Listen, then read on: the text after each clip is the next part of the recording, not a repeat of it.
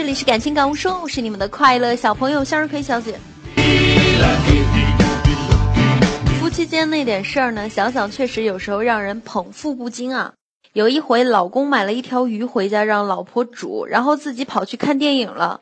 老婆也想去，老公就说两个人看很浪费钱的，你把鱼煮好了，等我看完回来，边吃边和你分享故事情节，怎么样？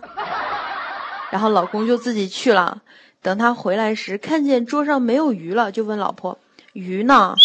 老婆淡定的找了把椅子坐下来说：“鱼我吃了，来坐下来，我给你讲讲鱼的味道。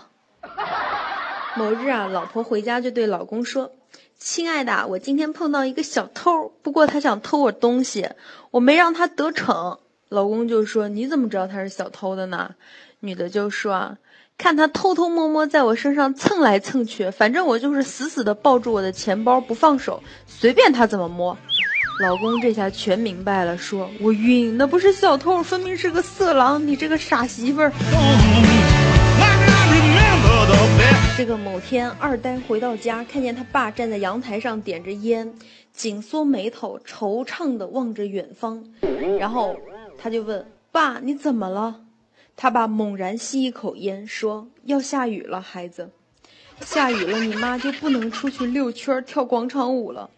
然后他一定会输光我的所有欢乐豆。”我们其实都是很羡慕这样的夫妻的啊，吵吵闹闹一辈子。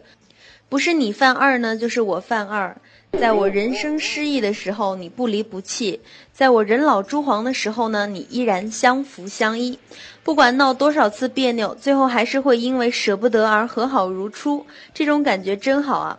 有那么一天，有一个人会走进你的生活，让你明白为什么你和其他人都没有结果。真正的爱情要懂得珍惜，没有谁和谁天生就注定要在一起的。